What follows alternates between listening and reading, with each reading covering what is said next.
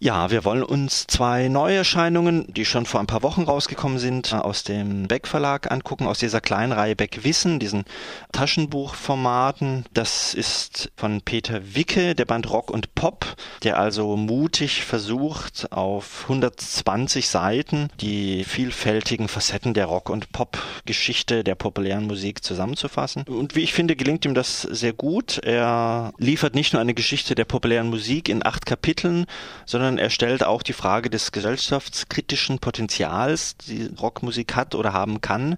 Also inwiefern Popmusik eine revolutionäre Seite hat, Dinge in Frage stellt oder sozialen Sprengstoff darstellt, inwiefern sie etwas verändert oder zumindest etwas verändern will. Das ist in manchen Fällen durchaus der Fall, in anderen ja nun überhaupt nicht.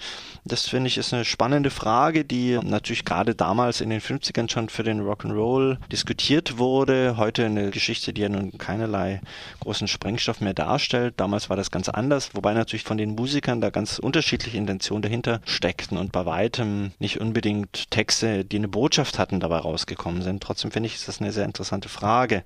Wicker ist Professor für populäre Musik, hat durchaus ein bisschen einen akademischen Stil in seiner Ausdrucksweise, in seiner Art zu schreiben. Dennoch nimmt er sich so weit zusammen, dass ich denke, das Ganze ist auch für nicht akademisch geschultes Publikum ganz gut lesbar. Darauf wird ja eigentlich bei dieser Reihe generell immer geachtet, dass man einerseits Experten holt, andererseits die sich aber doch verständlich ausdrücken sollten. Das, denke ich, gelingt Herrn Wicke soweit auch noch ganz gut. Ein Zitat aus dem Vorwort seines Bandes Popmusik verkörpert eine Ästhetik des Widerspruchs, kontextbezogen, konnotativ und assoziativ, die so folgenlos dann doch nicht ist, wie das Feuilleton ihr gern bescheinigt.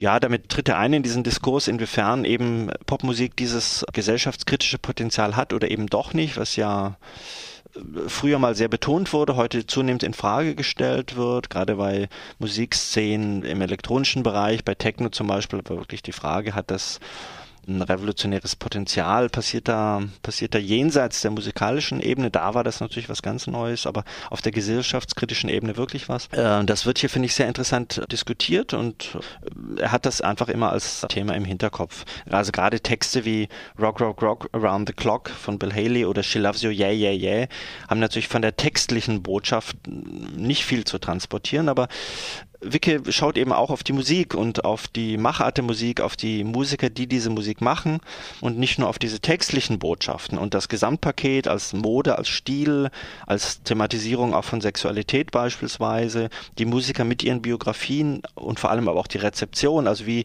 die Szene, wie die Jugendlichen mit dieser Musik umgehen, das ist ja eigentlich dann das Entscheidende und dann kann auch ein Text wie She Loves You, Yeah, Yeah, Yeah natürlich ein kritisches oder einen sozialen Sprengstoff beinhalten, wenn man sich dazu die Haare lang wachsen lässt beispielsweise.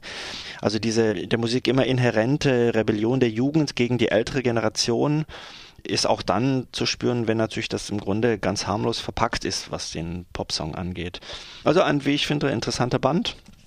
Lohnt sich durchaus. 120 Seiten kann man sich schnell mal reinziehen und bekommt einen sehr schönen Überblick über die Geschichte der Rock- und Popmusik. Das Ganze von Peter Wicke heißt Rock und Pop, erschien bei Beck Wissen zum erschwinglichen Preis von 8,95 Euro.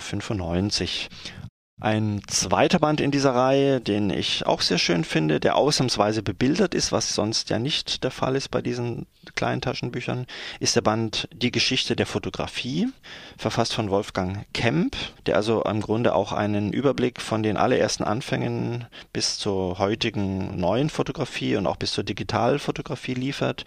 Er orientiert sich vor allem an den Personen, an den Biografien, also er guckt sich im Grunde die großen legendären Fotografen, Fotografinnen an und schaut sich jeweils an, was bei denen neu war, was die verändert haben, was deren Einfluss auf die Geschichte der Fotografie gewesen sein könnte und hangelt sich so also im Grunde von 1840 bis in die Gegenwart vorwärts. Das Ganze ist mit wesentlichen Schlüsselbildern dann auch bebildert. Also auch ein sehr guter, griffiger Überblick. Auf ja 125 Seiten bekommt man eben auch einen schnellen Überblick, was ein Bild ist, was es sein kann, was es war, was es sein darf oder nicht sein darf, mit ein bisschen theoretischen Hintergrund gibt ja gerade viel spannende Dinge von Roland Barth beispielsweise zur Bildtheorie.